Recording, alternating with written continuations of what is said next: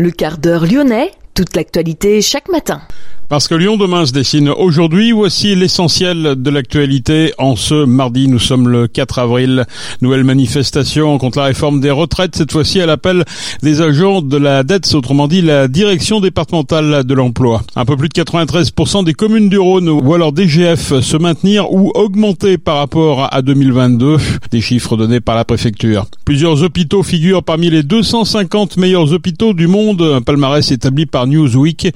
Nous verrons les établissements euh, qui sont dans ce palmarès. À noter également deux supporters euh, condamnés à 4 et 6 mois de prison ferme qu'ils effectueront sous bracelet électronique. Deux autres supporters de l'OL condamnés à des peines avec sursis après les incidents lors du match contre Strasbourg. Les précipitations de mars ont permis de relever le niveau des eaux de surface, mais ce n'est pas suffisant pour les nappes phréatiques. Les ateliers de l'audace ont lancé une opération intitulée Un vélo pour tous. Petite visite du côté de la rue de la Pardieu, près de la Bourse du Travail, pour découvrir cette opération avec Priscilla Petitjean dans cette édition. Lyon demain, le quart d'heure lyonnais, toute l'actualité chaque matin. Gérald de Bouchon. Bonjour à toutes, bonjour à tous. Les agents de la direction départementale de l'emploi, du travail et de solidarité du Rhône, la dette, appellent à un rassemblement contre la réforme des retraites ce mardi à 17h, place Lazare Goujon à Villeurbanne. Ils souhaitent mettre en avant la pénibilité au travail et les aides publiques aux entreprises offertes sans distinction ni contrôle également. Un peu plus de 93% des communes du Rhône voient leur DGF se maintenir ou augmenter par rapport à 2022, des chiffres donnés par la préfecture. La DGF, c'est bien sûr la dotation globale de fonctionnement principale dotation que l'État verse aux collectivités pour compléter leur budget. Elle est augmentée de 320 millions d'euros en 2023. 290 millions d'euros ont été alloués en faveur des communes les plus fragiles pour faire face à l'inflation. Lyon Sud, Cardio et HEH, l'hôpital Edouard figurent parmi les 250 meilleurs hôpitaux du monde. Ce palmarès a été établi par Newsweek, le magazine américain. Lyon Sud 127e, l'hôpital cardiologique 157e et l'hôpital Edouard 180e.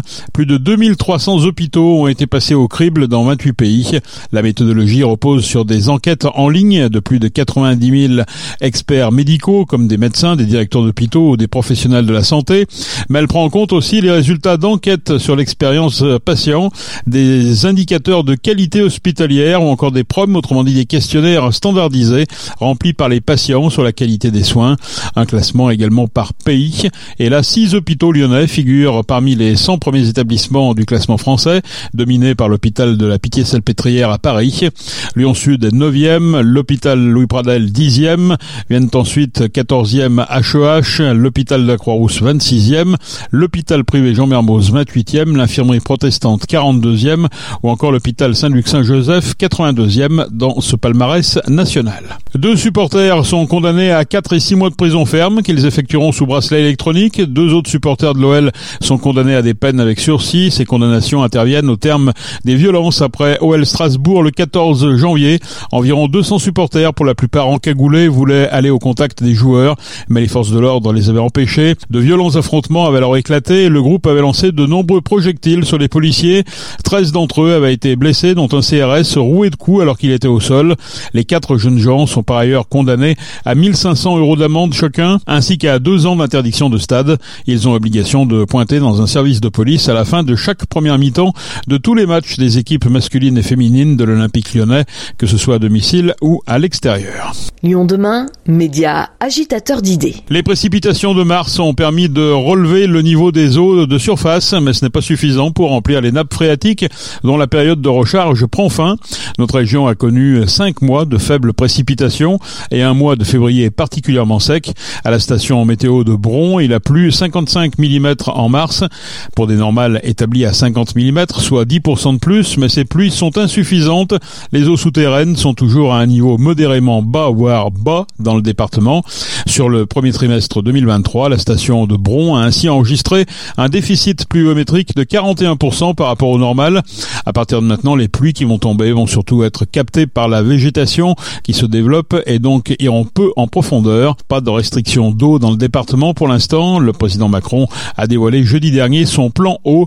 Il vise notamment à réduire de 10% la consommation d'eau d'ici 2030. Petite visite du côté de la rue de la Pardieu, près de la Bourse du Travail, des locaux dans lesquels s'est installé début 2022 un atelier vélo, pas comme les autres, les ateliers de l'audace, 150 mètres carrés de cours à ciel ouvert et 300 mètres carrés d'atelier en bordure de la piste cyclable de la rue de la Pardieu.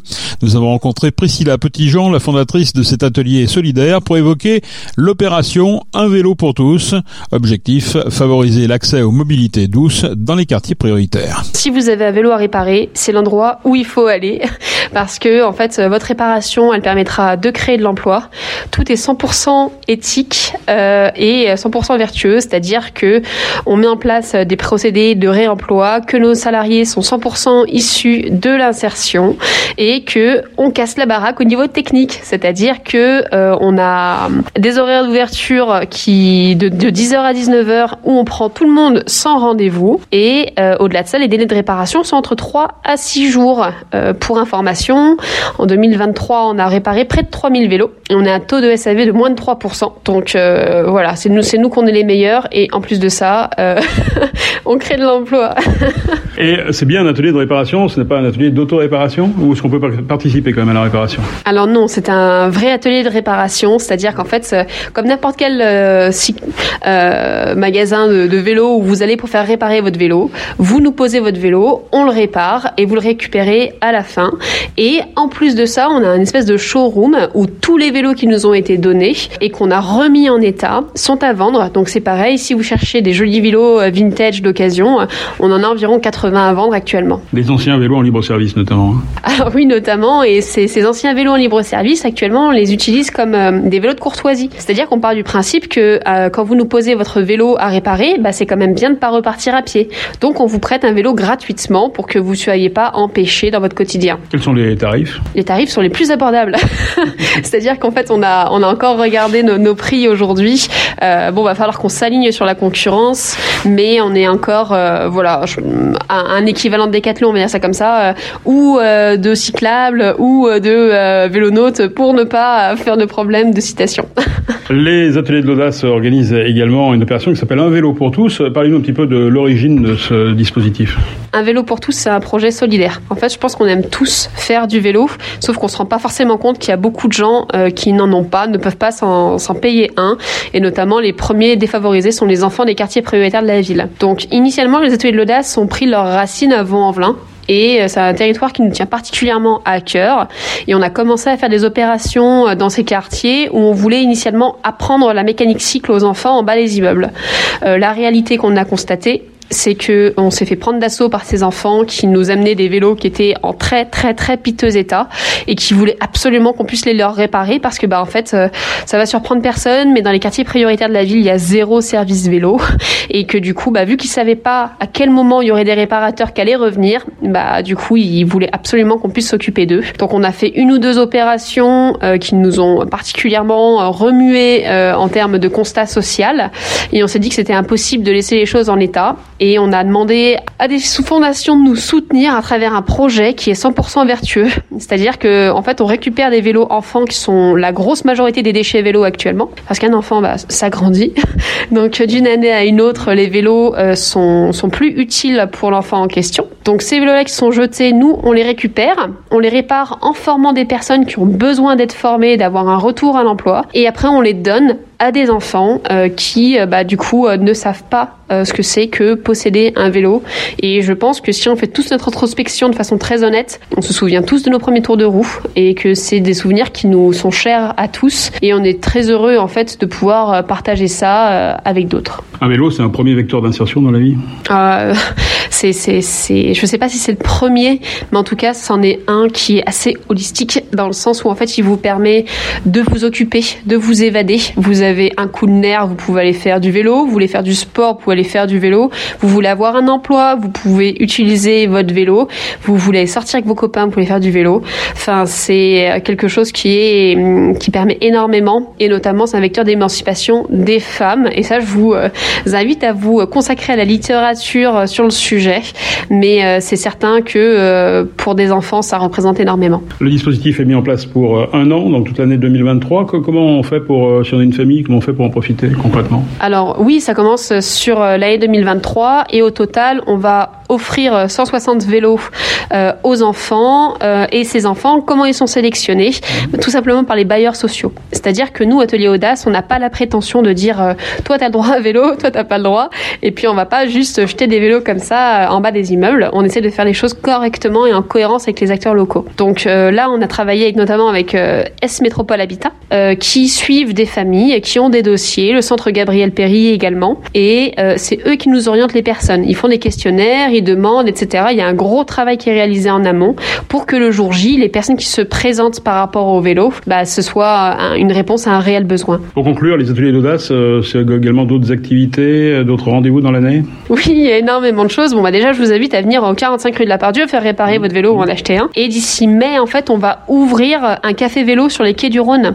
Peut-être que la plupart des Lyonnais connaissent le, le, le bus café, voilà, tout à fait, qui est devenu un autre type de bus ces dernières années. Et euh, bah, peut-être que les Lyonnais seront ravis de savoir que ce lieu change d'identité euh, et qu'il y a un message qui est très fort qui est envoyé.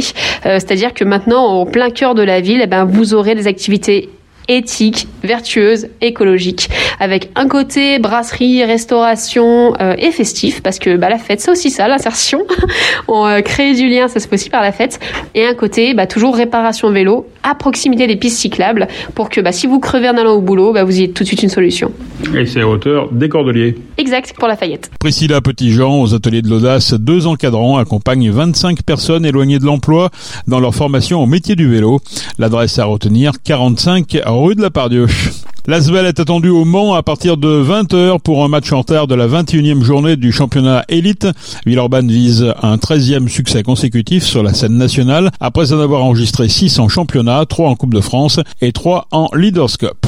Hervé Renard a maintenu Wendy Renard, symbole de la mutinerie des joueuses contre Corinne Diacre, comme capitaine de l'équipe de France féminine. Le nouvel entraîneur l'a annoncé depuis le centre d'entraînement de Clairefontaine. La lyonnaise sera assistée par deux vice-capitaines, dont Eugénie Le Sommer. Cette dernière a été rappelée par euh, Hervé Renard après deux ans d'absence en sélection. Wendy Renard avait été la première joueuse à exprimer publiquement son mal-être sous le mandat de l'ex-sélectionneuse Corinne Diacre, jusqu'à se mettre fin février en retrait de l'équipe de France pour obtenir des changements elle prolonge donc son mandat de capitaine en vue du mondial 2023 en Australie et en Nouvelle-Zélande. Les dates du 20 juillet au 20 août. C'est la fin de ce quart d'heure lyonnais. Merci de l'avoir suivi. On se retrouve naturellement demain pour une prochaine édition. Je vous souhaite de passer une excellente journée.